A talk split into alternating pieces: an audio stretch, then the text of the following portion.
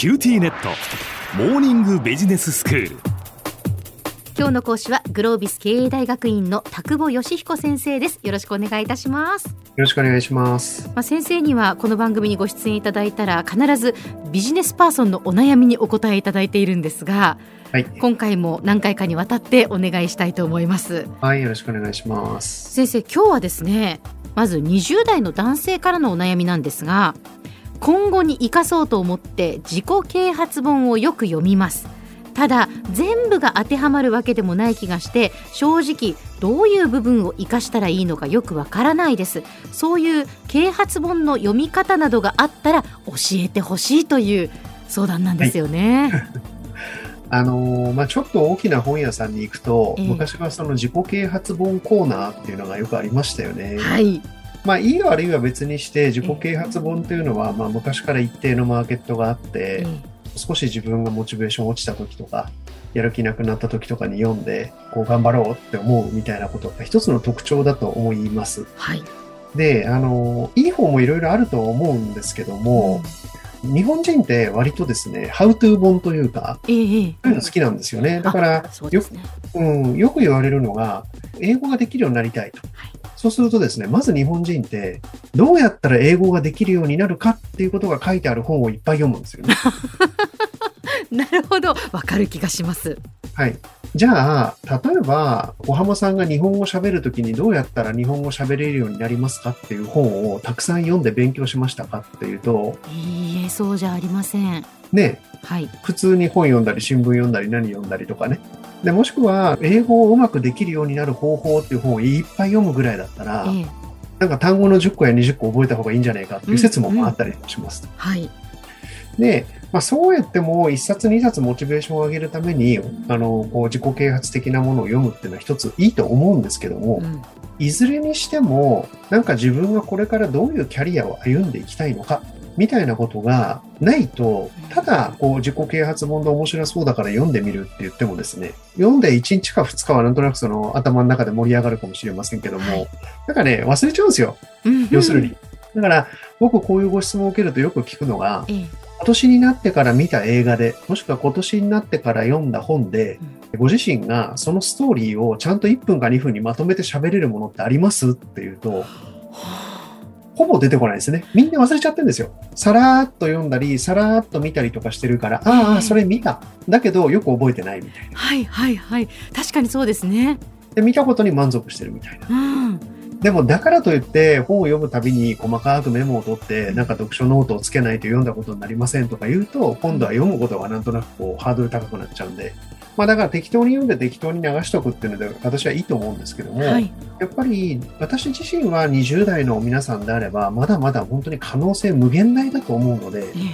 なんかもっとこうビジネスに即したというかですね、自分の能力を上げるようなものっていうのをいくつかピックアップをして、ええ、で自分の能力を高めるっていうことを最優先にしながらですね、はい、それとのバランスで、えー、なんか自分はこう頑張れるとか、えー、えー、そういったものをなんかこう絡めてで読んでいくっていうのが私はおすすめなんじゃないかなというふうに思ってます。あそうですか、うん、そのちなみにその具体的にじゃあそのどういうものを読んだらいいかっていう問いに対してはどうですか先生？ですよね。うん、あの今からもうしばらく前になるんですけども27歳からの MBA っていうシリーズを東洋経済から3冊作ったんですね。はいはい。で、一つが27歳からの MBA でビジネス基礎力10っていう本を作りました。ええ、で、もう一つがビジネス勉強力。で、次がビジネスリーダー力、えー、10っていうのを作ったんですけども、はい、えー、そんなことをですね、えー、3冊まとめてみたときに何が分かったかっていうと、まあ、世の中で必要な能力って大体こんなものがあるよねっていうものを網羅したような感じに3冊でなったんですよね。うん、で、自分の能力がこう上がっていくとですね、結局やれそうなこととか見えてくる景色っていうのも少しこう広がったりだとか、あ、じゃあよりこういう能力っていうものを身につけなければ自分はならないから、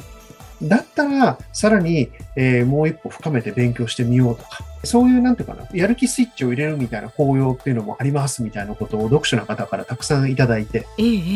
うん。だから、なんだろうな、そのやる気をちょっと高めたいとか、自分をこうモチベーションを上げるために、だからモチベーションを上げるための本を読むっていうのも一つだと思うんですけども、はい。もっと具体的にこういうスキルを身につけたら、こういう可能性があるよとか、うん。なんかその将来像を見せてあげるようなものっていうのをうん多少読んでみると、えーいろんな意味でこうグッドサイクルに入れる可能性っていうのはあるんじゃないかななんて、そんなふうにも思っていますしう、ん。えー意外と読んでいただいた方からそんなフィードバックもいただいたので、ええーなんかちょっと手前味噌なんですけども、はい。あの何釣りも何釣りもしてて、結構あの多くの方に読んでいただいているような本なので、えええーもしこういうお悩みを持たれている方がいらっしゃったら、27歳からの MBA っていうシリーズ、はい。東洋経済からの本を読んでみていただけたら、なんか嬉しいななんて個人的には思います。うん、なるほど。はい。あの、まあ、一般的にはね、うんちょっとこう、年配の方向けであれば、はい。まあ、松下幸之助さんとか、うん稲森さんとかっていう本当に名経営者って言われる方が書いた、ええまあそういう本なんかを勧められる方っていうのもいらっしゃると思いますし、はい。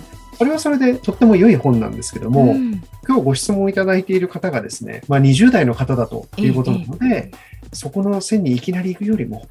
今日お勧めしたようなものを少し参考にしていただけたら嬉しいなと思います。なるほど。やっぱりこう自分のその、まあ、ビジネスのこうキャリアだとかその年齢だとかによっても、うん。その読む本とかもやっぱ違ってきますよね。あのね、もうそれ本当に大事なポイントでう、ん、本を推薦してくださいって言われると、私今51歳なんですけどえも、えええ今の私が読みたいと思う本とう、ん。25歳の方が読みたいと思う本、もしくは私が25歳の時に読んでた本って、やっぱり違うじゃないですか。はい、で、それを、なんか今の自分にとっていい本だからこれいいよって勧めてもう、ん。質問してくださった方にとって良いかどうかっていうのはまた全然別問題なので、ええ当時の自分はどうだったかなっていうことをやっぱり思い出して推薦してくださる方にはい本の推薦っていうのをお願いした方がより効果的なのではないかなと思っています。るほどそうですね、はい先生では今日のまとめをお願いいたします。はい。自己啓発本を読むの大変素晴らしいことだと思うんですけども、まあ、ダイレクトに自己啓発本を読むのも一つですが、ビジネスパーソンとしてパワーアップできるような、パワーアップするためにどういうことが必要かみたいなことを、まあ書いてあるようなものを読んでみると、まあ、目線が高くなるというか、視座が高くなる。見える風景が広がるみたいなことで、自然に、まあ、啓発されるみたいな側面もあるかなということで、えー今日の本をご紹介してみました。今日の講師はグロービス経営大学院の田久保義彦先生でした。どうもありがとうございました。はい、ありがとうございます。